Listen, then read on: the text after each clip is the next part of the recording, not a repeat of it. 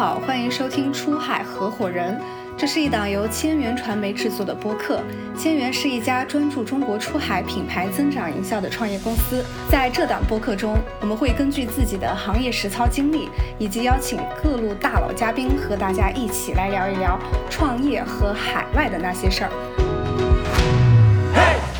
所以我们也经常说一句话，就是这个 A I G C 是一个很好的工具，然后放在你手里面是水果刀，然后放在高手手里面是屠龙刀。但至少就是从灵感的层面，它可以快速的喂给你大量的灵感，就感觉不只是一一两个人好像在一个房间里面思考，而是感觉全世界都在帮你思考的那种感觉。首先，我们经常出去分享，就是经常用来开头的一句话啊，就是跨境电商是用生成式 AI 最积极的一个行业啊。第二是电信诈骗。像之前大家经常会讲 AI 会取代人类，因为你把它当效率工具来看。但如果你把它当效果工具来看的话，它和人类并不是一个取代的关系，反而是一个协同或者说是驾驭这样的关系。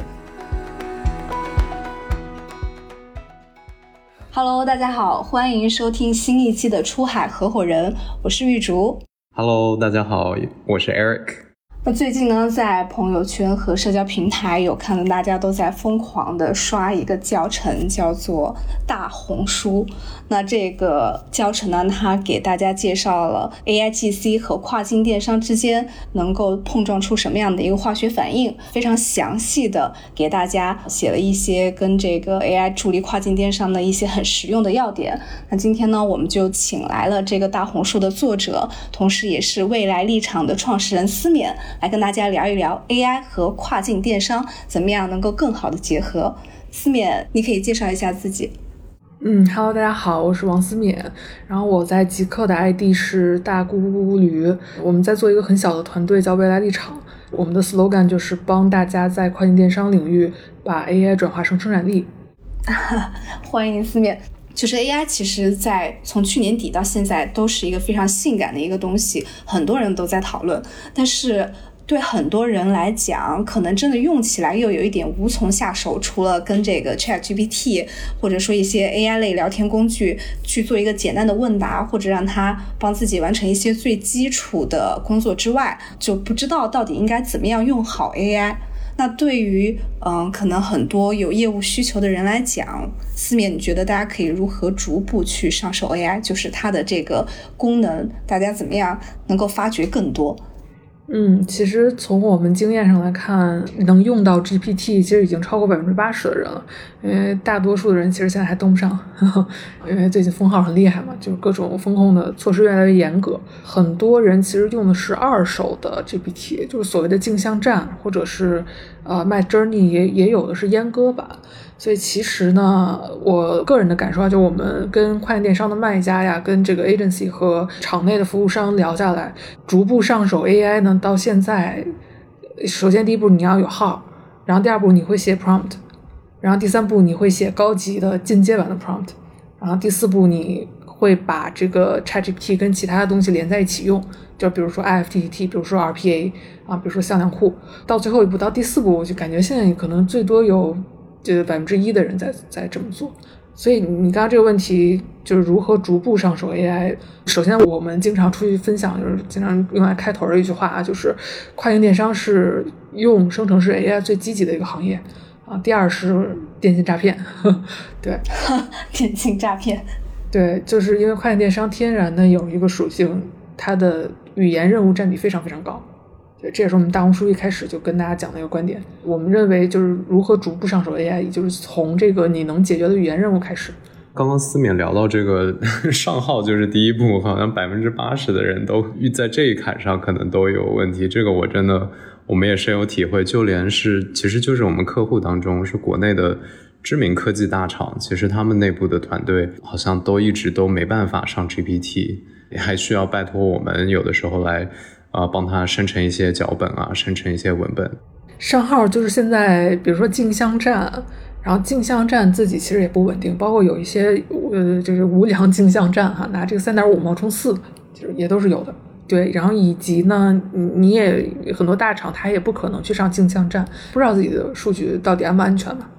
对，其实刚刚思敏说说到这个使用的四个等级，我觉得我们现在也就还正在第三个等级当中学习，然后到至于第四个等级，把所有的这些账号都联合起来，就还确实还挺有挑战的，有一些学习的强度和难度。嗯，然后刚刚思敏也提到说，嗯，其实 AI 天然跟跨境电商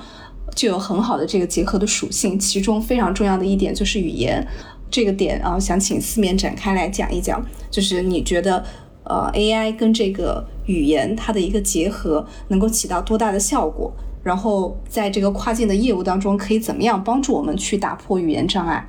这个语言任务这个分类是我发明的嘛？我就是其实定义也很简单，就只要你是文本的输入、文本的输出。就我就把你定义成一个语言任务，所以其实百分之八十的这个跨境电商运营场景，你你就可以归纳成信息检索、汇总，然后再生成，然后这本身就是文本进、文本出，就都可以叫语言任务。包括你你说我我现在我们上线了那个 Code Interpreter，你你给进去一个 Excel，然后你出来一个不一样的什么东西，这个其实嗯某种程度上也也算是半个语言任务吧。所以我们在跨境电商这个行业是发现这个。就是英语呢，是一个非常重要一个入门门槛儿。对很多公司就是招人呢，他我发现他的瓶颈是在于他招不到英语特别好的人，就是他英语市场拿稳了，然后这时候他去开拓小语种市场，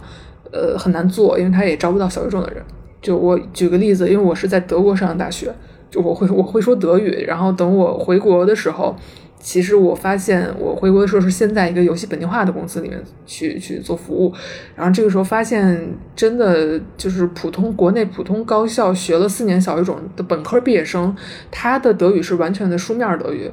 啊，就是其实有的时候放在那个具体的语言环境里面是不 work 的，但是他自己不知道，因为他学就是这么学的。然后这种情况，包括我，我甚至当时我们是做游戏的嘛，然后就是说你去处理一下这个。呃，德语区的这个客诉是个奥地利人，然后跟他说了半天，其实真实情况，因为我看得懂，我知道真实情况是说了半天没对上，那个人说了一些俚语啊或者什么的，这个这个运营他听他听不懂，他听不懂，最后再说，但是他们俩驴唇不对马嘴，最后把这人给气走了，就这个玩家说不跟你说了，对，然后但是这但这运营他可能也没 get 到啊，他跟老板说问题解决了，老板说啊行吧，哎呀，可能他还补充一句说这个。哎，很很费劲，好不容易把这个问题解决了，说了半天才人家才弄弄明白。对，实际情况是人家气走了。对，而且我我当时很那个什么，因为我进了这个公司，我发现就就这这这件事儿，就是我我的同事德语很差，完这事儿就只有我知道，而 我没法跟我老板说，我怎么跟跟他们说，他们也不见得信，对吧？没没有直接的什么东西对。然后我就去问我爸。我跟跟我爸，然后我爸说：“你你先不要考虑这件事儿，你先不要考虑怎么去告状，然后你先思考一个问题：为什么在你们这样一个公司里面，就你们做的还不错？然后你思考一下，为什么他们德语这么差，这业务做的还不错？” 你爸这个回答太有水平了，一看就是成功人士会固定用的思路，就别看别人哪儿做的不好，先看别人哪儿做好了。对对，然后我我我确实我按照我爸说的话去观察一下，就其实，呃，我的理解是这个语言任务的精度就标要求不高，因为我们是一个手机游戏，就是很多时候你是依靠本能再去玩这个游戏。然后至于说什么客诉，这个影响的是可能真的只是那百分之零点一的玩家他的体验，对它不影响整体的体验。然后我就接着就就把这事儿跟我爸说了，然后我爸说：“你下一步你就看一下，你说你德语好，他们德语不好，然后你你怎么能让老板发现，就是有了你这个德语好的人，这个业务有开始发生一些不同。”然后我发现就是这个，就是当时我们去上应用商店，去上海外的应用商店，就上 Google Play，然后有一个标题，这个应用商店里面应用的标题、应用的描述。还有应用的这个回复，可能它会有一些评论的回复，就这些文本，所有人都看得到，因为你你只要买量，就是这些人都要到应用商店里面去下载，然后他就会看到这些文本，然后那个文本是有错的，然后我就把那些文本都改了。我改的时候，我我光改还不行，我做了一个 A/B 测试，呃，A/B 测试显示我确实我改了之后，这个就是下载转化率一下就提高了。这个这个事情老板也能看到，所以他可能后面就开始相信说，我我我确实比那些人强一点，对。哎，思勉说的这一点，我我我也特别有同感。就是你会英语跟说能做得好本地化，这个英语能力其实是完全不一样的。就是像我们在做一个客户，他们他们整个团队那边是呃是福建的那个团队，然后他们会产出的这个文案，其实在表述上面，从准确性的角度来说，都都是表达了那个意思，虽然很冗长，虽然用的词非常的可能不。不是那么的常见，甚至说，而且各种的表述也不是那么的日常化。那对于说，当你要接触到消费者的时候，那个本地市场的消费者，怎么让他们能够啊一下子读懂他的意思，简洁明了，又同时符合他们日常用语里面的这种表述方式？这个其实，这个还不是说你光会这门语言才会的。这这点，就像四面说的深有体会。第二个，我是想到就是说，跨境电商这个赛道，其实对于很多中国公司，它的痛点其实就在这个上面。因为你从别的方方面面去看，你比如说拍产品图这些，很容易在中国就落地出来，然后更不用谈供应链、物流这些方面都很容易落实。但是最难最难的就是说，怎么去把这个刚刚四面提到的这个，就是这个语言的问题，其实才是最大的一个痛点。对对，其实很多亚马逊卖家他的英语是非常差的。就差到什么地步呢？后台有留言，卖家是文盲，卖一个稍微复杂一点的产品，那个说明书上，我我们都知道，我们做的这个 localization 就是本地化嘛。我们其实有一个很重要的事儿，就是术语 terms，你一定要，你这个东西在上下文里面，比如窗帘杆儿，然后它里面有一个零件，什么什么什么什么几号螺丝，然后这个东西在上下文里面必须一致，要不然人家看说明书就懵逼了嘛。后来发现这事儿好像不是都能保证。有很多亚马逊卖家，他没有，他不是用这种专业的本地化的思维去做说明书，他说明书就是翻译，他翻译完了其实是没有办法保证 consistency 的，这个连就是从准确度都达不到。对，然后我们上周还遇遇到另外一个卖家，卖家就是说老板不让他们用 GPT，然后说为什么不让用？说那个因为这个老板他自己他不是学英语出身啊，但是他反正他负责审核所有运营写的文案，然后他审核的标准是什么呢？就如果这个文案里面有一个。英语单词是他不认识的，然后他给你打回去，说你重写。人家老外说一定要写的简单，这样老外才能看得懂。啊，其实他英语也没有好到哪里去嘛，但他一定要用这个标准，没办法，因为 ChatGPT 有的时候写出来的用的词儿是很很很难的词儿，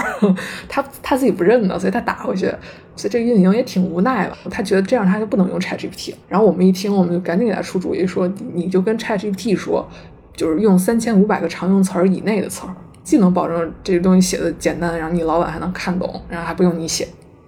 我觉得思勉刚刚说的这个，其实就属于一开头我们说的，算是第三点了。呃，就是你要更进阶的给这个 AI 一个更好的 prompt，因为其实一开始很多人就是会非常简单的抛给他一个很深很硬、没有任何修饰和补充的一个问题，然后得到回答之后就说，哎，这个玩意儿好像回答的也不过如此。我觉得身边还听过不少人都会有这样的一个反馈，但实际上是你需要给他一些更多的东西、更多的要求、限制和背景信息，才能获得一个更好的回答。对。我们经常开玩笑说，就是文心一言上线之后，百分之九十五的这个 prompt 中文的 prompt 是十五个字以内。呃，什么概念呢？就是 其实绝大多数的人还是把 ChatGPT 当成天猫精灵在用。这个比喻太妙了。天猫精灵，确实，大家跟天猫精灵的交互就是很简单的一句话：天猫精灵，帮我把那个打开。天猫精灵，今天温度怎么样？就是非常简单的一句话交互。然后对 prompt 这件事儿，我我后来也想通了，就是我我们其实教人写 prompt，写进阶版的 prompt，写的是很长的。反正反正我坐在这儿第一件事儿，我就说你们 prompt 必须给我写的很长。然后后来我发现这个我也想清楚了，就是你知道谷歌的搜索是有一些高级用法的，你比如说精确搜索，搜天猫精灵，你你要保证这个天猫精灵四个字是连在一块儿的，而不是一个地方有天猫，另另外一个地方有精灵，就你不要这样分开的一个结果。你你怎么搜？就考一下大家。Eric，你说，我们俩考一下你。哎呦，我还真，我想想，是不是打个引号四个字一起？对对，打引双引号嘛。然后这个可以啊，Eric。有半半懵的，我感觉可能是这个方法。对，然后其实大多数的人就根本就不知道，或者他知道这个事儿，反正他脑海里有这个印象，但是他不会用。谷歌高级搜索也不难嘛。对吧？加一个双引号，加一个减号，然后打一个什么 inside 这种，但是也也没怎么见着人有有人用。我感觉 prompt 高级 prompt 这事儿也不可能太普及。啊，就是到最后，就是就算是已经很简化的一个功能，但就对于大部分人来说，他都需要需要主动去去记忆这些东西啊，他们又会觉得有点烦。对，就是这个概率应该不高，反正知识是可以传播出去。就是有一个什么券商的报告，那报告里面说，就是觉得生成式 AI 出来之后，然后会发生什么样的变化。然后他他说那个消费零售行业。说这个自然语言成为发布操作指令的新模态，啊，从而大大缩短交易链路，然后重塑这个人货场，因为你交互方式都变革了嘛。然后这样，你的电商就能从货架和内容电商进化到下一个阶段。我估计这个写写报告这分析师他自己也不知道能能是什么阶段啊，所以他所以他也没有办法编出一个名，他说下一个阶段，下一个段是什么？我我我自己我我就是我觉得这个，我觉得短期内不会发生这样的变化，我不相信自然语言能能变成这个新模态。我也是深有这个感受，就是我在自己用 GPT 的时候写的越多，而且就是让他写一个，然后基于之之前写的再去给他 input，不断的不断的这样子去调教，之后能得出的东西质量的差距会很大。然后我觉得这个其实到最后其实还是回到人，就就是回到说用的这个人。他自己有多熟练？其实 AI 就是一个工具嘛，就或者说至少目前的 AI 的这个水平，不是说是谁都可以把它用得好，确实还是也是有人有有一个区别在的，就是能把它用得好，能把它用得很好。如果只是一个普通的一个入门水平的话，其实你可能并不能给你的工作带来那么大的便利。嗯，就所以我们也经常说一句话，就是这个 AI GC 是一个很好的工具，然后放在你手里面是水果刀。然后放在高手手里面是屠龙刀。是的，现在我们其实有个工作，就是要去找到行业内的专家，然后，呃，我把他的知识翻译成 prompt。那聊到这儿，我觉得思明可以给大家呃稍微简单的来先先说一下，就是 AI 跟跨境行业的结合，就它在这个跨境行业里边大概哪些板块能用，然后我们接下来可能挑一些板块更细致的去聊怎么用，怎么把它用好。了解，就是其实我们相当于我们的分类就是分成语言任务跟图像任务。语语言任务里面我们分两种，又是分成这个实时交流任务，然后和不需要实时交流的异步沟通任务。这个图像任务里面我们又分成这个无中生有的图像，跟并不是无中生有，你要编辑修改图像。对，大概就是这几类吧。因为我之前也看了思勉写的那个大红书，然后我觉得这儿我可以给大家就简单的用大白话跟大家讲一讲哪些地方其实是你用 AI 就能直接上手或者有非常明显的一个改变的。写文案是一个，然后还有 SEO 也是一个，然后包括你去分析用户评论，可能选品上给你一些思路，还有就是去做一个消费者的这个市场调研等等等等。对，其实它是有很多这种非常实用，然后甚至跟你回复客户的这个邮件回复英文沟通，它其实有很多这个非常实用的场景。对，然后四面可以再补充一下，在我刚刚说的这些基础上。嗯，然后最近有一个肯定是可以去做的，就是这个同步沟通，就是其实就是去当这个 sales，用 chatbot 去当客服，这个是近期就会有最佳实践的一个一个领域。嗯。这个就其实就是类似于，就是说把说邮件回复，把它让它变得实时的自动化，是吧？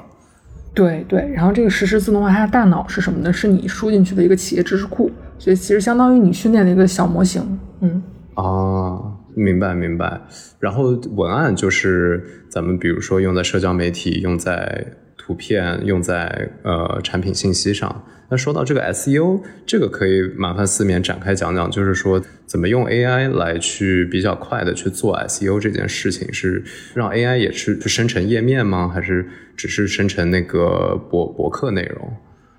呃，其实呃，目前最最简单的就是生成文本，然后但是其实 SEO 你你说让他写文章，这个在 ChatGPT 里面其实可以写好多，但是就是问题就是要写什么。其实我们现在相当于把 SEO 整个的环节都给拆开了，然后都可以做。然后第一步，比如说搜集这个 topic，这个 topic 怎么来呢？一般还是要分析这个 keywords，去找那个长尾关键词里面可能呃有有内容需求，但是没有被满足的内容。每每一方面你再去写博文，就这个现在也也是能用一个，包括我们现在有 code interpreter 了，我可以用第三方的工具去下载一些下载一些 keywords 的数据。然后我丢给他，让他去分析，对，然后他给我出 topics 建议，我给他赋予的角色，就是你是 SEO 专家，这个你黑盒不用打开，这是比较简单的方法。呃，如果你还想加一个角度，就是我们经常说你有一个角度是我每次讲出来，就是基本上大家都会觉得啊是这样，这之前没想到的，就是我让 ChatGPT 去扮演我的目标用户。呃，就是我们现在仍然是在找一些没有 AI 之前就没法做这个事儿，然后有了 AI 之后才能做。没有 AI 之前，你还是你自己写 SEO 文章，你还是可以写的嘛，你只是写的慢一点。有一件事儿就是你你做不了，就是你无法扮演你不是的那个人，所以我们就是经常出去讲说，你让 AI 当你的 typical user，就你就跟他说你是什么什么人，如果是你，你会对什么什么感兴趣，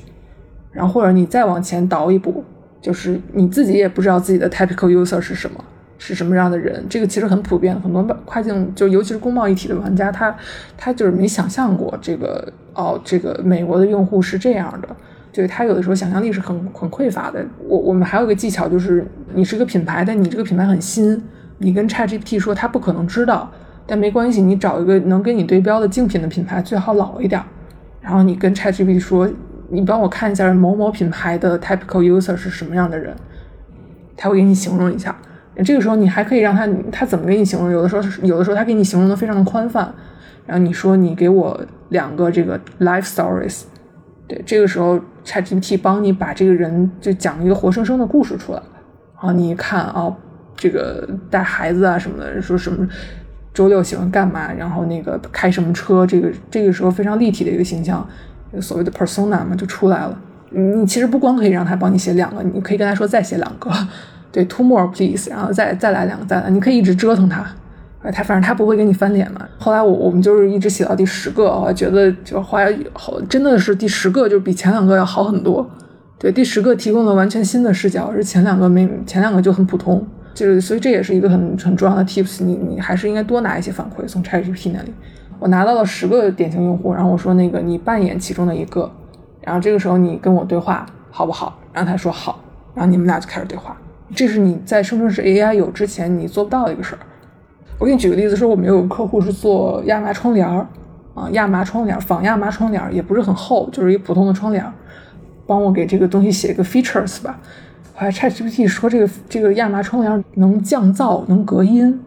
然后我一听，我说这个怎么可能？说这也没有很厚，窗帘还能隔音，我觉得很扯。但是后来我一想，这这事儿是 make sense 的，因为我们住在像我们这种住在一线城市的人，你知道北京市朝阳区，它那个马路噪音七十多分贝，然后很多很多人，你们家楼就在那个大马路旁边儿，大早上起来就是一下可能会被什么东西声音给惊醒，你连你把被子挂在窗户上都隔不了音。但是在美国郊区就是没有什么声儿，哎，确实挂个厚点窗帘确实能隔音，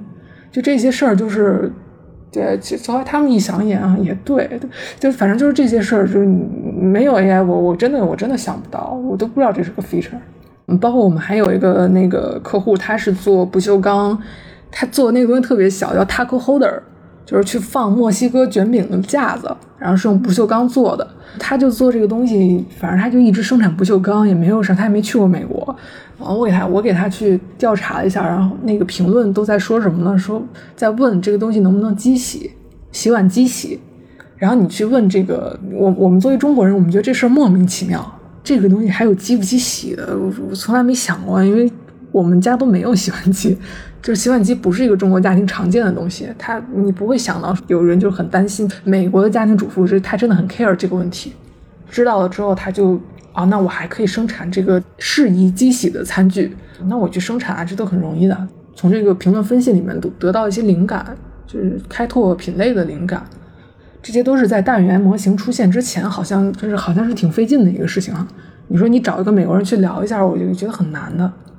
就刚刚思勉说到，就是它确实拓宽了我们的呃，尤其对于卖家和可能不是那么呃直接有触达过呃美国消费者的这些企业来说，它大大拓宽了咱们的想象力，可以好像跟任何画像的用户去对话。但同时也想到，就是他们他们背后去扮演这些这样子的呃消费者呃目标目标客户。是基于什么样的信息，以及它会不会有可能说提供错误的信息？嗯，了解。它其实就是基于一个世界知识，就是它在海量语料库里面形成的涌现出来的一个世界知识。所以像确实是有，因为有那个幻觉问题嘛，hallucination，就就是一本正经的胡说八道。其实，在跨境电商里面就还好，就是呃，最早是有有一些人用了之后，有一些跨境电商的卖家跟然后跟我说，就用了一下不想用了，我说我说你就是遇到什么问题？然后他说，我问他今年夏天美国卖的最好的十个女装，然后你把链接发给我，然后他发给我十个链接，看着特别对，然后打开全都是错的。就打不开四零四，对，然后他就很生气，就再也不用 ChatGPT 啊。其实这十个链接，你只要是问过 ChatGPT 链接相关的事儿，他给你返回的链接大概率都是自己编的，但是编的特别，就是看有鼻子有眼，因为他那个链接编的，就是编的格式看起来特别对啊。就是其实是 AI 怎么避免啊？就是你跟他说，请只按事实回答。然后可能还是会给你发错的东西，对，因为其实幻觉也是幻觉会带来不确定性，然后也是大家最近一直就是在在在做产品一定要去注意的问题，也是 AI 不可靠的一个地方。就是比如大模型是它不知道自己可以说不知道，然后这个时候它会给你必须要给你回过去，所以它给你瞎编。那如果你告诉他说你如果不知道这个问题的答案，你就告诉我不知道，就是用这个技巧的话。呃，能够避免这个问题吗？不能，就能避免一部分，但是仍然不能全避免。然后，所以你可能再加一句说，你你跟他说，请所有的东西你都给我一个 reference，但其实也也有的时候也不太管用。然后或者你现在有了四点零之后，有了那个 web browsing 模式，有了联网模式之后，你能看到它的书，它这个搜索过程其实还挺好的，就是起码你知道它是它是真的去搜了，它没有再给你编嘛。但是往往我们也会发现，就是有经常，呃，你能看到他搜，然后搜完了就是 fail 的 failed，failed，然后回来就是其实也回不来啥，因为那个很多网站都有反爬机制嘛，所以我我们这儿需要注意的一点就是，就这个幻觉问题其实没有办法完全避免的，我们需要注意两个点，一个点就是你不能拿 ChatGPT 去当爬虫用，然后第二点是你你用 ChatGPT 一定要自己去 review。对你才是这个信息安全的第一责任人。其实，在落到我们跨境电商里面，就是说容错率比较高的这个，像比如灵感激发这种容错率比较高的信息没问题。对，所以其实不可能把 Chat GPT 用在为什么一直就没有用在销售这个领域，或者说用的比较少，因为就是怕很重要的信息，它有的时候容错率是很低的。对，现在没有一个人来替他负责了，这个是好像是不对的。嗯，哎，刚刚说的这个灵感这一块，我觉得下面我们可以来聊聊这个，因为其实呃，我觉得 Chat GPT 或者说 AI 在对于给你生成这个。不同的灵感，其实你可以源源不断的一直要求他给你新的灵感、新的创意、新的 idea，但是有时候可能他给的这个结果，呃，你会觉得稍微差点意思。那怎么样能够把 AI 跟创意这个更好的融合在一起？啊，包括我上次其实跟思勉在聊天的时候，然后我们也聊到说，很多人讲 AI 不能取代人工的一个重要的。与理由是在于啊，他觉得 AI 没有像人类这么擅长创意，但是思勉就是给我的一一个反馈是，恰恰是相反的。其实 AI 非常擅长创意，那那这个留给思勉来解释一下。对，思勉你可以跟大家讲一讲。对创意这块就 creative writing 嘛，然后很多那个，因为我我我最近遇到一些这个广告出身的老板，或者对他们其实是很很看不上，一直在说这个 GPT 永远不可能去写出人。能写的那些 creative 的东西，然后我其实是比较同意有有一个很 mean 的观点，他就是说那个 AI 不是做不了创意性工作，说 AI 就是很适合去替代那些披着创意性工作的外皮，但是其实内核还是百分之八十流水线工作的工作，就是写 slogan 这件事儿，百分之八十的 slogan，你甚至可以说百分之九十九的 slogan 写的都很烂。所有人都会说，就会很强调，我现在在做一个创意性工作，我在写 slogan，但其实写出来的东西百分之九十九都那么回事儿，就是就是流水线上的 slogan。虽然很扎心，但也很真实。对，然后他，但是他说我就是我今天一天在家里面，我就是写了一天这个 slogan，完写出来就一句话。但你也不能怪我，因为我在做创意性工作，这个玩意儿就需要灵感，就需要时间。那为什么你觉得 AI 其实它是比人类要更擅长这件事呢？就就是不是大概六七十分的这种 slogan，你可能对于一个很一般的人，你一晚上可能也就憋出一两条，但 ChatGPT 一十分钟就给你写出一百条这种样子。是因为他见过世面，你玩不过他，他会穷举。是是，这这点我我我其实，在 ChatGPT 出来之前，就我我自己在美国留学的时候，我我我自己为了经常要写 paper 嘛，我遇到一个很大的问题，就是我写 paper 我一些转换的词或者说一些呃衔接词，我总是习惯用同样的词。我后来发现最能帮助我写 paper 的，找一个 thesaurus，就是一个同义词词典。哈 哈对。对我把那个词输进去，他给我十个它的同义词，然后我就发现，我就用这些同义词就可以一下子拓宽我的这个文风等等的。我觉得其实 AI 从一个一个很基础的一个角度来说也是这个样子，就是你可能总是只能想到一个词，但是它总是有无尽的词、无尽的组合排列的方法去去给你，然后这本身其实就是。像思面刚刚说，就是创意现在的这个门槛，或者说我们对它的定义已经越来越低了。就对于这种比较低的定义的创意，其实是绰绰有余的。对，就是其实是那个你你说对，就是高考英语的本质就是同义词替换，ChatGPT 非常擅长同义词替换。然后同义词替换，你也可以认为它是百分之八十创意流水线工作上面的内核。嗯，所以像刚刚你说到的这个写 slogan，比如说让你来跟这个 AI 交互的话，你会怎么样让它写出来你觉得满意的 slogan？甚至可能不止这一块儿，更多是怎么样让它给出你更满意的创意？这个训练的过程有没有一些什么小的诀窍？啊，这我我们如果你没有学过那个 prompt engineering 的入门课嘛，它它一般都会先讲那个 few shot，对多样本训练，就是 zero shot，然后 few shot。如果你什么都不给。然后叫 zero shot，就是零样本。你跟他说我要一个 slogan，那那写成什么样都有可能嘛。然后这个时候你再提要求，你给他两个你觉你你觉得写的还不错的 slogan，然后你说你照着写，给我这个这个什么什么产品写一个，然后去突出什么什么点。对，其实这这这样一般都能完成的更好。然后但是后来我又发现另外一种方法，就是我给他五个是我觉得还不错，然后我说你归纳一下这五个 slogan 是怎么写出来的，然后他可能给你说个一二三四五。然后你发现他这五点说的很对，你就拿这个当成给他的 prompt，然后你说你就这样没问题，你就照你这个标准去给我写。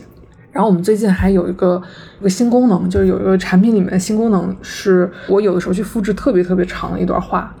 然后我把这个话的，因为我不知道要怎么去要求 ChatGPT，我只要把这段话给他就好，然后他自己去分析，要想让我写，要想让 ChatGPT 写出这么一段话，要怎么去提 prompt。就这种工具现在也有，就是逆向的 prompt 分析嘛，对。然后包括其实你你写 slogan，你可以从最最主要还是你你要写什么样。比如说我们大红书里面举了五个例子，说你帮我写一个 ESG 相关的这个 slogan，你就突出我是一个很有社会责任的品牌啊，然后结合我的产品，他可能给你写出来是不一样的。然后如果你跟他说我想要押韵的 slogan，然后他给你写出来又是不一样的。如果你说我想要一个 slogan，这个 slogan 就是只用五个词，然后这个词词根魔改啊，是套用了可能一个市市面上一个另外一个很有名的 slogan，这个也可以。所以嗯，大概是这样。对那几个五个风格那个 slogan，我当时看了，我觉得写的真的挺好的。就是你你说它是人写的或者是机器写的，我觉得可能都不是太有关系。就是看起来它确实是一个非常像模像样的一个 slogan。然后我觉得这个事情可能对于大家来讲的一个意义是，它真的花你的人力时间很少。我觉得现在大家其实非常渴望用 AI 去解决的一个问题，就是提高效率和减少人力成本。那在这种事情上，它能够给你同样质量和同样数量的一个东西的速度，和你使用人去做到这个事情的速度是完全是不一样的。后面我们也会把这个大红书的链接放到 Show Note 里面，然后大家感兴趣，到时候可以去啊更仔细的去阅读。嗯。其实还有一个之前跟思勉聊到一个话题，我觉得是很有意思，可能也是很多跨境电商会非常感兴趣的一个话题，就是选品实验。我知道思勉之前用 AI 做了一个选品实验，然后对你能来跟大家分享一下你这次实验的一个过程，以及你对于他给出的结果满不满意？嗯，其实选品有两个派别，有因为有的亚马逊公司它是铺货型的，对他不想，他自己其实是没有研发能力，他也不想去研发，他其实就是要找到那个信息差。所谓的信息差，就是这个东西现在好卖，但是大家还没有，卖家还没有开始卷。对，这个时候他能挣几个月的钱，因为他可以把利润抬得很高嘛。然后另外一种是真的要研发，就是要做微创新的那种卖家，他其实是偏品牌的。所以这两种卖家，他选品的这个思路是不一样，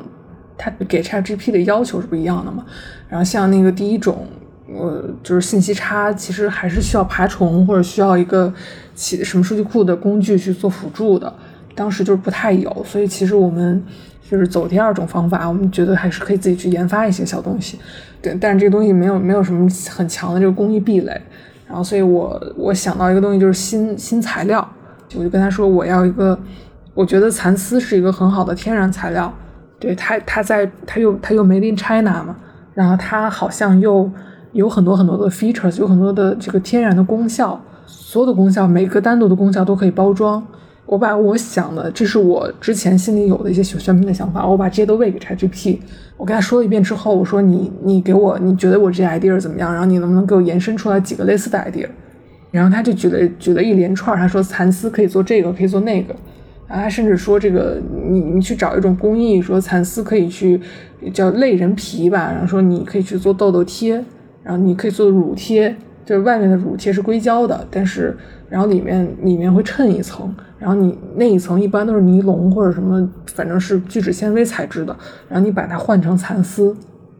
哇，这个产品开发都 都可以一部分的任务就交给 Chat Chat GPT 来做。对他，但他这么说，我也不知道是真的假的，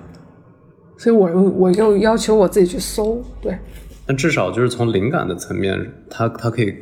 快速的喂给你大量的灵感，让你就感觉不只是一一两个人好像在一个房间里面思考，而是感觉全世界都在帮你思考的那种感觉。对对，就是我我这么想，因为从天然材料，然后又发现天然材料其实就很多水很深嘛，我也不是学这个的，其实很很难去找到专家去验证。然后后来我就想，那你给我找一个很逆市的东西好了，我就说你给我一个很逆市很逆市的品类，这个品类就是什么标准啊？比如我说没有多少人做过，然后但是一就一般人根本你不说他都不知道。然后他给了我两个，然后我说不够逆市再逆市点儿。他说：“Let's make it more niche。”然后这句话我跟他说了十遍，就就一直提供嘛。后来就提供到一个东西，他说：“他说这个更年期妇女给更年期妇女的什么什么东西。”然后说更年期妇女怎么了？是这个人群有什么痛点吗？说盗汗，夜间盗汗。然后后来发现真的有一个中国的 DTC 品牌，就是专门提供凉感被，就是解决这个 hot sleep 的问题，而且已经跑通了吧，算是。我都没想到这个客户群体的解决产品最后又回到了被子相关。我以为 第一反应想到了太太口服液，这个人群的选择还真的真的是很有意思。对，就不然你说让我选想一个凉被，我觉得我肯定是想不到更年期妇女这个群体的。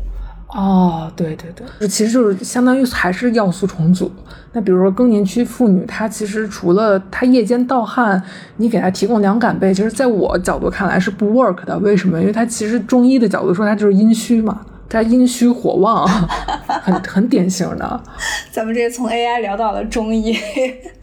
四面刚刚提到，我也遇到过类似情况，就是我会反复跟 ChatGPT 讲。Make it more niche，我也会有的时候一个脚本，我想让他写，我就让他，比如说这一段反转更大一点，更大一点，更大一点。那你你觉得，你觉得对 GPT，你反复输入同一个指令，这样子不停的试，它会有真的质的改变吗？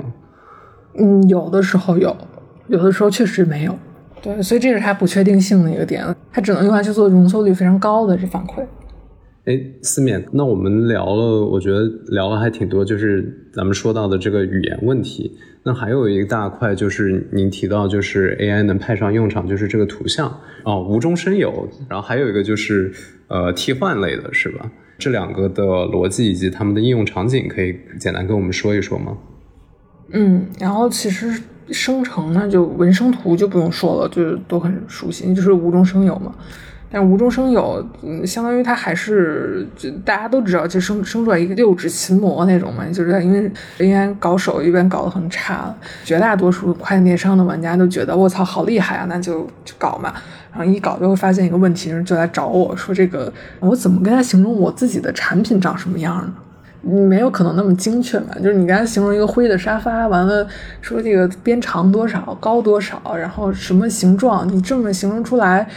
你下次再给他形容一遍，然后又变了，也是一直在变的。所以其实他们妄想啊，用 Mad Journey 很快速的批量去生成一个产品图，然后实际的用到自己的电商的售卖里面是不太可能。但是能做一个什么，就是用 Stable Diffusion 去做一个换头，就这样你就可以其实很快的去打造一个 AI 商拍流水线。因为之前找模特拍其实还是挺高成本的一个事儿。但现在换头相当于是这里面最 solid 的一个一个场景，差不多应该是五六家在做同样的 SaaS 产品，啊，就是去随便拿手机在商场里面拍一个模特的这个人台图，就能给你连着背景，加头加身子加腿，然后连背景都给你换了，就是表情你还可以自定义，就这种已经很很成熟了。但是你你其实仔细想一想，它还是场景还是偏窄，因为它细节还是会变的，嗯，就有的时候没有毛孔嘛。就一看就是假人，这个已经解决了，就是你让他有毛孔就行。对，是，而且就是它，它也只能停留在图像这一层，就是它变成视频。我觉得我也看过很多那个，就是虚拟人以及等等的，就是还是很容易一眼看出来那个是 AI 生成的，还不能做到真的以假乱真的那个程度。对，其实我觉得图片好像还好，图图片是真的已经能以假乱真了。但是就是想让它生产视频内容这一块，我感觉想要以假乱真还挺难。嗯，目前还是滤镜级别的视频，应该没有商用的很好的。但不得不说，其实对于很多跨境的企业来说，解决了外模这个也算是节省了非常大的一块成本支出。对对，然后另外一方面就是，呃，像这个无中生有，就包括提供灵感的设计图和概念图。我认识一个公司，就是专门做毛绒玩具，然后他就把《山海经》里面那些形容怪兽的那些诗，然后给到 My Journey，他就能他就能给你画出来一个东西。这东西你你根本就想象不到，之前没想象到可以长这样。对这一点我也同意，就是以我过往用 Midjourney 的一些经验，就是。你想用 Mid Journey 生产出来的图片作为成品直接去使用，其实场景不是那么多。但是它生产出来的东西可以当做半成品，或者说当做一种素材。像我们在拍摄一些视频的时候，我们都会用绿幕去拍摄，然后背后那个背景嘛，就是你其实去找 stock image 这个过程。呃，你既可能找不到你想要的，也可能找到，就算是想要的又不够好看，好看的要付费或者什么。那其实用 Mid Journey，我我们就后来就用 Mid Journey 在不停的生产，就是不同的视频背景，反而也拓宽了，就是感觉这个视频的场景感等等的。然后确实像你说的，想要真的让它生产一个产品图，我们之前也试过，比如说把一些 logo，呃，作为 reference。作为图片 prompt 输入进去，它产出的还是就是太自由发挥了，还是 就是我们其实是想让它图片 prompt 的部分不要改变那么多，就按原本的样子，但它还是会对它进行很大的风格化。对，其实是没有办法控制的很好，所以无中生有，就是应用场景比较窄。然后，但是我其实觉得后面 PS Beta 就是那个 Photoshop 的新版。可以好好用一用，但是国内，因为如果你是 Adobe 中国区的账号，你还登不了。是是，好多人还这还有一个信息差，好多人不知道这个事儿。然后我也没看到说 B 站上有很多的教程去讲这个，我我感觉这个会是未来一个很大的一个一个商机。对，看了那个宣传片，感觉非常牛逼。呃，然后包括他们现在就是说，你有了 My Journey，你能大幅度的去降低这个素材的生成成本。其实这个就很尴尬，就是好像理论上是降低了，但实际上没降低。就比如说我们我合伙人是他们做了一系列的探索，就是关于这个珠宝首饰的换头，就是其实是做一个 AI 的上拍流水线嘛。但是产品就针对珠宝首饰去做。我其实珠宝跟首饰你理解成两个东西，就是放在商场一楼卖的那些才算珠宝。可能几百块钱、几千块钱一个，但是放在什么 B 一、B 二那种小商品街里面卖的，一般成本都不超过十块钱的那个就叫饰品。然后那个饰品客户跟珠宝客户，其实我们给他看是一个案例，两边反馈完全不一样。就珠宝客户的反馈，他就他卖黄金啊，或者卖什么钻石啊，他就会说你这个图不行，说你这图质量太低，然后模特网红脸显得东西不贵气。然后另外你的这个，其实我们还是没有办法让它细节完全一样。就他他能看出来，他说你这个耳坠子的细节变了，你怎么多了一条镶边儿啊？而且你这个比例也不对呀。加上这个生成有误的细节，然后加上这个模特有点网红脸，就不太自然。你这些你都得精修，然后精修你得找那个贵一点的修图师，你可以慢点修没关系，但是得得修的好一点。我我们其实前前后后这个这一套下来，我给他一个每张的报价。他是能接受，他倒不嫌贵，然后他说这肯定比我自己找人工的模特拍要便宜的多了，但是呢，然后他就说你这个质量也下来了，就是实际上拍完还不用修那么多小的地方嘛，然后说你精修的成本再加上去，实际上能用的有多少，我我们还不是特别确定，然后而且他说我们这个品牌部门会更挑一些，得我们得再考虑一下。这是珠宝说的，然后后来我们发现那个，我我们在想这个多一条镶边少一条镶边这种细节，是不是那些五块钱十块钱的首饰，它饰品它其实是看不出来的。然后确实是因为去找了一个那个饰品的供应链，就是青岛那些做外贸饰品的，然后这个供应链老板这这他真的看不出来，因为他有一千个 SKU。他第一反应说：“哎，你这个图这么好，对你这个模特真的挺好。我我们要花钱请这，这得好几千一天呢。然后说这个细节跟光线也还行啊，不错不错。说你觉得要修吗？然后我们就说还是还是得修一下。啊，那他说你修呗，你你找美工修就行了。我们这边美工修图一天能修五十多张。”要不要要不要多少钱吧？然后后来后面就说到报价，说到报价就说你这个报价不可能啊，说太贵了，你不是 AI 吗？你怎么可能比人工还贵啊？我然后我说你人工多少钱啊？啊，他说我们这边就是淘宝流水线，就几十块钱，我还能压价。我说我三四十就能拍，说 AI 怎么能比人工还贵呢？啊，我还得再考虑。这卡在中间了，反而。对，有预算的人，他觉得你这个东西它的精致程度达不到要求，然后愿意用这个东西的人，他又不想花这么多钱。其实后来我发现，他他真的，他去找他们当地的那种工作室拍也没那么便宜，但是他他就是要知道我的底线是多少，所以他还是可以替代或者说满足他的成本预算跟要求的嘛。不是我，但是我不想伺候他，就我就会变成，那我不知道他还有什么幺蛾子，搞不好就让我白干这一单。对，明白明白。对，拿拿这种更低的淘宝上的这种说事儿的，都 都挺难伺候的。对，所以总结一下，就是说这个素材生成成本降低，你你说它到底降没降低？就就好像降低了，又好像没降低。薛定谔的降低。对于期望是一百分的客户来说，它确实降低了，但它又达不到一百分。那对于需求可能只是六十分及格的来说，需求上能满足，而且可能大大满足。但是就本身六十分的东西也不贵，就是。对对，所以其实各家服务商就是现在做这个 AI 商拍流水线，国内就是起码十家吧。然后它各家的区别其实技术上都没有什么区别。就 Meta 有一个开源模型叫 Segment Anything。就是差不多都是用这个啊，但是就唯一的差别就是在服务深度和交付结果上面。如果你是做 SaaS 工具，你就交付一个工具，你生成完你觉得不好，你自己去修，我也不管，我就收你一个用量的钱嘛。对，然后如果是做那个具体服务的，他其实就是找很多人，然后帮你精修到完，然后最后给你的图是你觉得能用的图。你知道他就是把 dirty work 给干了，但是他出来他会说我们还是很有差异化的，然后我的差异化就是交付结果业业内最完整。啊，其实现在普遍干这行的，就是大概就这么个情况，就是你反正你你是一定要为人力成本付费的，然后你区别就是你是付给他还是你自己招人，你付给你自己。这个说的对，就是用 AI 其实并不能完全的帮你在成本这块真的做到一劳永逸，或者说就是真的做到支出大大减少，至少目前还不可以。刚刚四面也聊了很多，呃，很有意思的案例，然后以及我们也谈了很多这个 AI 跟跨境电商哪些领域可以结合在一起。下一个问题，我可能就想问一下，说四面，你觉得未来 AI 在跨境电商当中的发展趋势是怎么样的？作为一个搞出海的这个从业者，应该怎么样去准备和应对，或者说有什么好的期待？嗯。反正我们做到现在大概是几个月的时间吧，尤其是最近一段时间，觉得之前理解的太浅了。之前真的就是把大语言模型、把 A I G C 当成一个效率工具来理解，就是效率工具这个东西，其实就你就不会觉得它很厉害。如果你只把大语言模型看作是一个 search engine，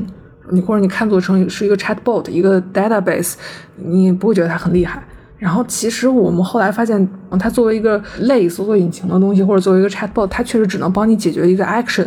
对吧？一个业务流程中的具体动作或者几个 actions。然后但是呢，你真正的工作流是 chain of actions，或者说叫 graph of actions，然后甚至是 forest of actions。然后这个时候你需要的是一个效果工具。就是我们感觉，只有在跨境电商这个行业，一定要去深做，要找到一个合适的场景，然后深度的做进去，去完成闭环，然后这个时候把效率工具用成效果工具，它才有意义，否则都称不上是最佳实践，或者称不上是什么革命性的东西。人家他们一听就说你革命，你革命在哪儿？就是你能帮我多挣钱吗？深圳人的价值观都是就是很 很很 非常坚定，非常坚定哎。我一针见血。对，你说你要是能给我多挣一百万，我分你五十万都行。但是你说你给我降本增效怎么算啊？这账，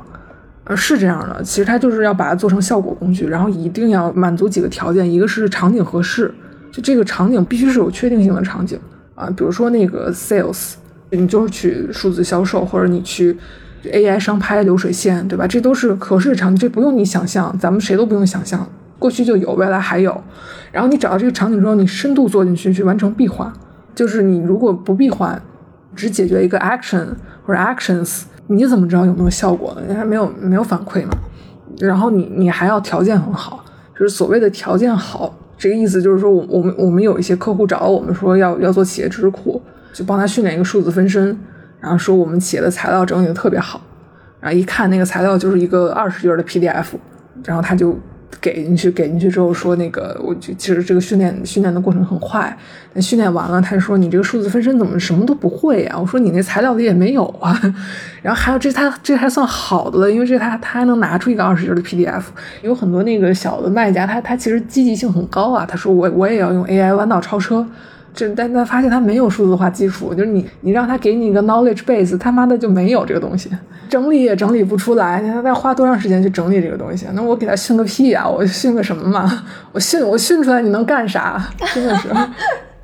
咱们播客录到现在，那个思敏已经暴走了，讲到这个事情，前面都还很很理智、很理性，然后讲到这儿已经暴走了。对对，所以你需求方也要要有企业内部的协同。然后以及它要有一定的数字化基础，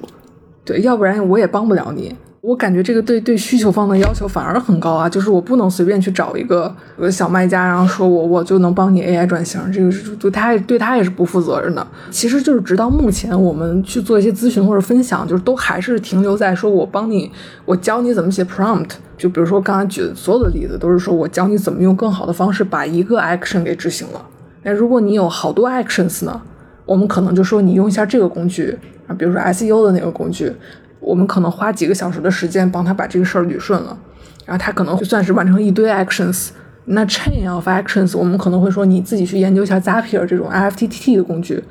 我们最近开始看 RPA 了，就算是终于算是进入了这个 chain of actions，但其实我们也不是不算是特别的深度或者特别明白，后面呢完全都还没涉及，就是什么 forest of actions，graph of actions。然后甚至最后也不是 web of actions，所以那个 AI 加跨境电商想象空间还非常的大，就不是一个简单的工作。最近 Open AI 的那个高级研究员，他是一个华人，叫 Lilian 翁，他写的一个东西说，说未来是 agent 的未来嘛。Agent 我们就翻译成智能体吧，就是看到有的人翻译成智能体，说你的那个大语言模型，你只是把它看作是一个搜索引擎、一个 chatbot、一个 database，那它就是一个效率工具，你都不会觉得它很厉害。但是你你要把它加上这个 planning skills，然后加上 memory，加上 to use，它才是一个效果工具。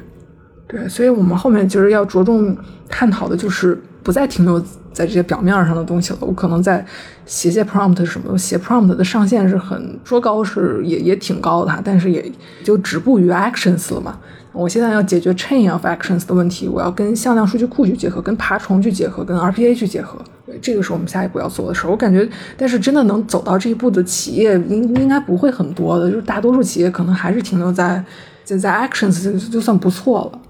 对这个其实对企业的体量还挺有要求的。你首先肯定得达到一定的体量，它才会有一个这样比较综合的需求，并且愿意投入时间跟成本。对，但是我我后来也想，我在想这个事儿，就是想到我爸当年说的一句话，在我幼小的心灵里面烙下了深深的烙印。就是我我们家拉网线是很早，就是九几年的时候你要上网，那个时候上网是拨号上网，然后两个特点，一个是巨逼贵，一个是巨逼麻烦。然后这个时候，但是我们家拉了呢，拉了网线就有邻居来我们家观摩，然后他就说这个这个邻居也是有点穿越者的先知嘛，他就说这都不成熟啊，你你你以后跟电话一样，就是普及了就越来越便宜，然后可能有一天你上网都不用线，他都预预测到了之后 WiFi 的出现，那没其实没多少年啊，没没多少年，对邻居的意思就是你为什么非要上这个网不可啊，这么复杂。然后我爸当时说一句话，他就说他说既然能上网，为什么不上啊？你们这个都像哲学探讨了。那后面他就去，我我爸就肯定他就是最早开新能源车的那一批人，就是那个时候绿牌可以直接北京还不用排嘛，他就那续航两百公里，然后又被同样的一个邻居又被这个邻居嘲笑，嗯，两百公里，这个邻居就是最近几年他也换了电车，对，但是当然现在今非昔比嘛，然后他的视角就是我我少走了七年弯路。现在电车成熟了，我开电车。然后我爸的视角呢？我爸视角就是你就是你丫就是少开七年电车，你什么叫你少走七年弯路？那你还少当七年老司机呢？可以，这个例子举得非常的生活而且生动。其实我们现在根本就不是说那个这个团队大或者这个团队有钱，完了他就拥抱 AI。我我发现，如果一个公司或者团队或者这个老板他有我爸这种气质。哇，他一般就是就是会深度的实践 AI，然后就没有这种气质。就算这个公司很有钱，你说我们去教育他，其实是很难的。刚刚思勉说的这一段，我我觉得就是还挺给我启发的，而且我觉得讲的非常有意思，就是属于可能平时很少会听到这样的观点。然后特别是刚刚思勉说，就是不要把 AI 当成一个效率工具。其实我自己在提纲里面我还列了一个说这个 AI 怎么样帮助企业去提高效率，包括我们自己。其实我们公司自己之前在聊到 AI 的时候，也是在想说怎么样用它能够去提高效率和降低人力成本。但是刚刚。思勉说的这个，把它当成效果工具，就感觉哎，其实你对于 AI 这个事情的感知一下子就完全不一样了，就从一个维度完全跳到了另一个维度。包括我觉得，其实你这个观点一转换之后，像之前大家经常会讲 AI 它会取代人类，其实这个你是。因为你把它当效率工具来看，但如果你把它当效果工具来看的话，它和人类并不是一个取代的关系，反而是一个协同或者说是驾驭这样的关系。这个我还挺想 echo 一下，对。所以其实我我们都不，我现在出去已经不讲这个替代人力或者什么替代任务这种词了，我就说工作流重组。然后后来我就这个说的也可能没没逼格，然后后来我就，我现在就说 AI 就是来加速你的人的劳动技能的数字化的。嗯，这听起来会比刚刚前者这个效率要酷一些。OK，那我们最后就用一个问题来收尾吧。呃，就是虽然刚刚讲的很高，但我们最后还是收一个相对这个接地气一点的尾，就是这个四面可以跟大家推荐一些。啊，好上手或者说非常好用的 AI 的工具，以及也可以跟大家分享一下，就是怎么样去判断一个 AI 工具靠不靠谱，在使用之前有没有什么判断方法？就是其实大部分的跨境的从业者，就是他现在用，别别说用的过来用不过来，他就是看都看不过来。应用开发者太多了，应用也太多了，所以其实我我觉得都不用去判断靠不靠谱，具具体问题具体分析吧。你你有什么问题要解决，你就去把这个行业里面，你花一点点时间把这个里面都大概用一遍。因为因为确实我觉得就是看到过的或者说用过听过的工具真的非常多，它这个也有国内团队做的，也有海外团队做的。但是我觉得学一个工具其实它是需要成本的。那这个工具，所以大家其实就会想说，我要找同类工具里面最好用，或者说性价比最高，就还是很难避免这样的思想。因为如果你真的把这一类工具全部都用的话，那又太费时间了。然后有一些它可能就是很鸡肋。其实我们是应该有一个任务，叫做帮大家测评工具的。但是后来现在实际的困难就是，我们连我们都测评不过来。而且其实大多数的工具都不那么难，就还相对很简单。明白，所以那大家听懂了，意思就是 需要就自己去用吧。哎，就其实呃，我们有一个合作伙伴叫跨点 AI 啊，就是那个跨海科技的产品，它就算是一个非常简单易懂的，专门针对跨境电商的一个 AI 工具。然后这个工具其实一开始我就做一个小小的推荐，因为一开始我们是很看不上它的，因为它太简单了。但是我们从一开始的看不上到到现在，其实是发现真的能用起来的就是它，